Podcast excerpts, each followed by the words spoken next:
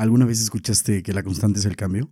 ¿Que hay que romper el status quo? El statu, no estatus. Este statu quo es el estado en que las cosas se mantienen en un determinado momento. Generalmente decidimos mantenerlas así. ¿Sabías que este concepto en la psicología está relacionado con la aversión a la pérdida? Que tiene que ver con un sesgo a mantener el estado de las cosas tal y como se encuentran. ¿Te resulta familiar? Quédate, esto es para ti. Bienvenidos. Esta es una nueva entrega semanal del podcast disruptivo que te identificará en los riesgos cotidianos. A partir de este momento estás expuesto. Ahora estás expuesto.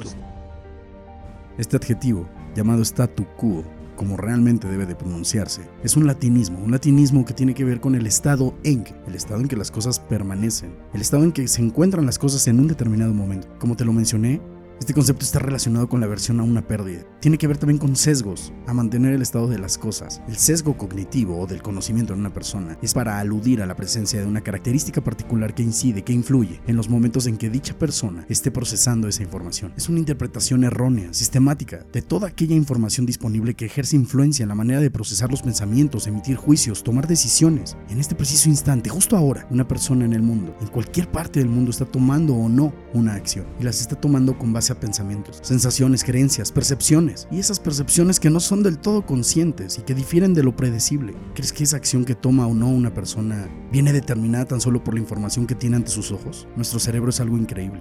Todos nosotros desarrollamos sesgos cognitivos, es decir, impulsores no conscientes que influyen en la forma de percibir las cosas, de tomar decisiones en un entorno, de tomar decisiones en la vida. ¿Qué es el éxito? ¿Qué se necesita para alcanzarlo? ¿Alguien acaso realmente sabe qué es el éxito? Lo que sabemos del éxito es que es una referencia que tenemos para contraponer las frustraciones, el dolor, el sufrimiento, las derrotas, la victimización. ¿Por qué no ver la otra cara de la luna? En un mundo de tendencias, influencias, de falsos líderes, de manipuladores, de ilusiones vanas, lo único que nos distingue es la acción, el hacer, el caminar, el correr, el volar. Todo aquello que nos haga sentir paz, que nos haga estar en armonía o simplemente estar. Y créemelo, hay trabajo por hacer. Tienes que maximizar el esfuerzo, ya sea por mejorar o por mantenerte en el mismo estado en el que te encuentras. La percepción que aquí proponemos no es de que todo tenga que cambiar. A veces no tienes que cambiar absolutamente nada, pero sí estar preparado cuando la vida te haga cambiar. Si la constante es el cambio, bienaventurados los que rompen lo establecido. Que se jodan los que no generen algo positivo en tu vida. Ignora los falsos mesías de felicidad. La felicidad ya está en ti. Trabaja, impulsa, genera, agradece, convoca, discute, replantea, reinventa, grita, empuja, cuestiona nuevamente. Haz de todo, menos no hacer nada. Somos más que un like, más que momentos que necesitamos plasmar en escaparates para mantenerlos tal y como estaban. ¿Te suena familiar? No estás aquí para simpatizar o agradar a nadie que no seas tú, ni siquiera tu familia. Tu labor es ser tú, con todas sus consecuencias. Se trata de hoy, no de ayer, no de mañana, de este momento. Todo lo que has querido o deseado se quedará ahí si no cambias el estado en el que permanecen esas ideas. Motívate por ti, por los tuyos, por trascender, por convicción, por amor propio. Es el momento de la dedicación, de autoevaluarte, de salir a volar, no importar el dolor, con plena seguridad que te aguardará. Eso es un hecho. Se presentará una y otra vez porque gracias a él puedes diferenciar la paz y felicidad aunque algunas personas, muchas, aunque algunos sean felices llevando el sufrimiento por bandera y el reproche de todo lo que ocurre en sus vidas a factores externos. Mientes, te mientes en cada situación que no puede empeorar o mejorar.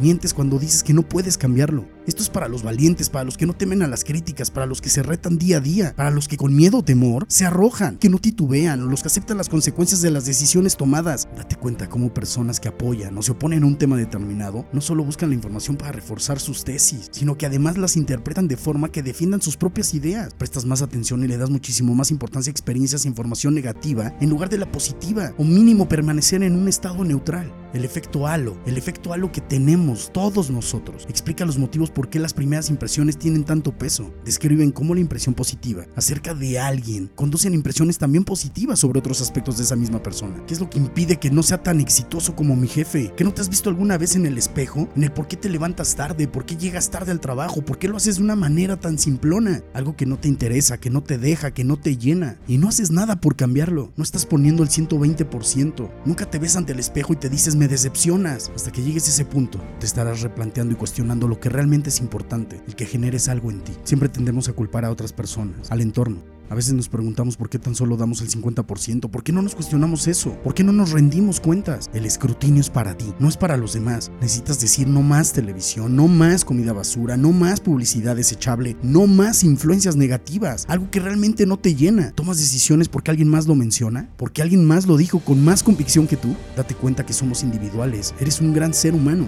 tienes habilidades que debes de utilizar como herramientas, no para un fin, sino para disfrutar el viaje. Sí, es bueno tener la parte de recreación, tener la vida social, pero siempre tienes que dar un esfuerzo más si realmente deseas cambiar. No hay nada más cierto que el sufrimiento. A partir del sufrimiento podrás ver la luz. Desarrolla tus ideas, tus habilidades. Plasma, empuja, dibuja en el aire. Juega con lo que tienes. Es la única manera en la que vas a sorprenderte. Lo que proponemos es que todas aquellas habilidades que tienes guardadas o que te han escondido, o mejor dicho, que has ocultado, son el medio, no el fin en sí mismo. Tu vida será difícil, eso lo tienes que aceptar, pero si empiezas a accionar, la vida será más sencilla y no tan compleja. Este sesgo del status quo tiende a favorecer las decisiones que mantienen el estado en que se encuentran las cosas actualmente. Las personas afectadas por este sesgo eligen no desviarse de los comportamientos establecidos a menos que haya un incentivo convincente para cambiar. Debes de entender algo, que el cerebro, ante una pregunta determinada, responde antes a lo que no le gusta de lo que sí le gusta. La memoria que utilizas todo el tiempo en tu vida diaria es implícita, es decir, accedes a ella sin pensar y está sujeta a información que no eres consciente que sabes. La memoria implícita tiene una respuesta objetiva y es imposible de manipular. Steve Jobs no se detuvo para innovar, simplemente lo hizo. Lo pongo como alguien de referencia, que sin miedo a críticas, simplemente accionó. Rompió el statu quo todo lo que te rodea y que llamas vida estaba formado por personas que no eran más inteligentes que tú y puedes cambiarlo. Eso lo decía Steve Jobs. Se dio cuenta de que podía hacer la diferencia sin importar si eran simples, pequeñas o grandes hazañas. Si haces lo mismo que todos los demás que te rodean, y aún peor, de la misma manera, al final estarás imitándolos y tendrás los mismos resultados que ellos. El único obstáculo a vencer eres tú mismo. Tienes que esforzarte todos los días para intentarlo. Todos los días para intentarlo. No tendrás otra opción más que confiar en ti mismo cuando nadie más lo haga. No le des el valor a las cosas o a las personas, más que las cosas y las personas tengan un valor.